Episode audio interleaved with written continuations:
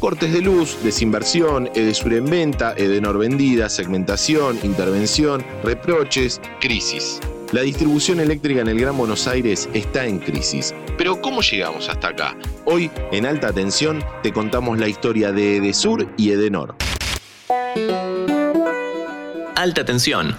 Hola, ¿cómo te va? Estás escuchando Alta Tensión una vez más, el podcast de interés general donde hablamos de energía. Y hoy nos vamos a meter en un tema caliente, sobre todo si vivís en capital o en el conurbano bonaerense.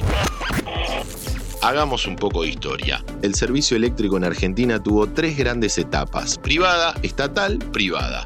Inició por impulso privado con compañías extranjeras como la ítalo-argentina o la hispanoamericana. En 1958 se creó la sociedad anónima con mayoría de propiedad estatal SEGVA, Servicios Eléctricos del Gran Buenos Aires. SEGVA creció y absorbió empresas para quedarse casi con la totalidad del servicio eléctrico en el AMBA. Al final del gobierno de Alfonsín en 1988, el sistema eléctrico entró en crisis. Cortes programados, tendido insuficiente, déficit infinanciable, todo en medio del caos de la hiperinflación. Junto con Entel, IPF y otras empresas del Estado, el nuevo gobierno de Carlos Menem decidió privatizar SECVA. El servicio público de distribución que hasta entonces tenía SECVA se dividió en tres empresas, Edelap para la ciudad de La Plata y alrededores, Edesur y Edenor. ¿Qué es la distribución eléctrica? Las distribuidoras son las encargadas de cobrar la electricidad que incluye el costo de la electricidad, el costo del transporte y el valor agregado de distribución, o sea, la parte de Edesur o Edenor en este caso. En los 90 la desregulación del mercado ató las tarifas al dólar, con lo cual si bien hubo mucha inversión en el sector, el costo para los hogares fue muy alto.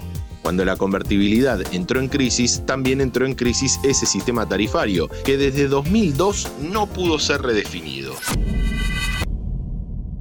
Edenor tiene su área de concesión en la zona noroeste de la capital y partidos del Gran Buenos Aires como San Isidro, San Martín o Pilar da servicio a más de 3 millones de clientes, lo que la convierte en una de las más grandes de América Latina. En 1992 fue adjudicada a un consorcio que integraban Electricité de France, la española Endesa, Capitales Argentinos y el JP Morgan.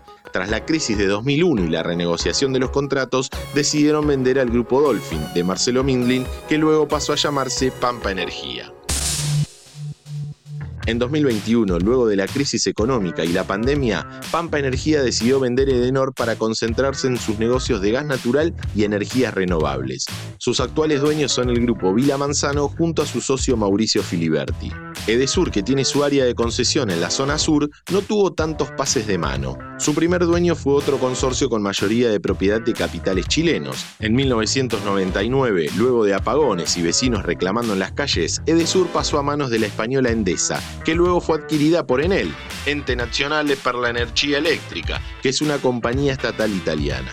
Y así llegamos hasta hoy. Lo que caracterizó a los años kirchneristas fue el planchado de las tarifas y el aumento de los subsidios para compensar esa pérdida. Al no tener tarifas razonables, las distribuidoras plancharon la inversión y todo esto en un contexto de crecimiento poblacional y de consumo de energía, favorecido por lo barata que era la luz. El gobierno de Macri intentó ordenar esto con la revisión tarifaria integral del ministro Aranguren, que naufragó con la crisis económica y disidencias incluso dentro de la coalición gobernante. El gobierno de Alberto Fernández se propuso también ordenar el sistema, sobre todo con la segmentación, pero el esquema sigue siendo el mismo. Tarifas que corren muy por detrás de la inflación, subsidios muy altos y falta de inversión. Las dos distribuidoras fueron muy deficientes durante la ola de calor de febrero-marzo de 2023, especialmente Edesur, y el gobierno decidió intervenirla.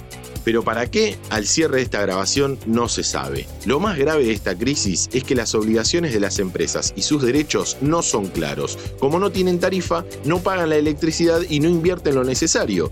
Ese sistema ya probó su ineficacia. La crisis del sistema eléctrico necesita de un acuerdo claro para establecer obligaciones claras y condiciones claras. Es una de las mayores responsabilidades del próximo gobierno. Seguiremos hablando de esto en próximos episodios. Ojalá lo hagamos con una luz al final del túnel o del cable. Hay una luz en algún lugar. ¿Querés auspiciar en Interés General Podcast? Escribinos a contacto arroba interésgeneral.com.ar.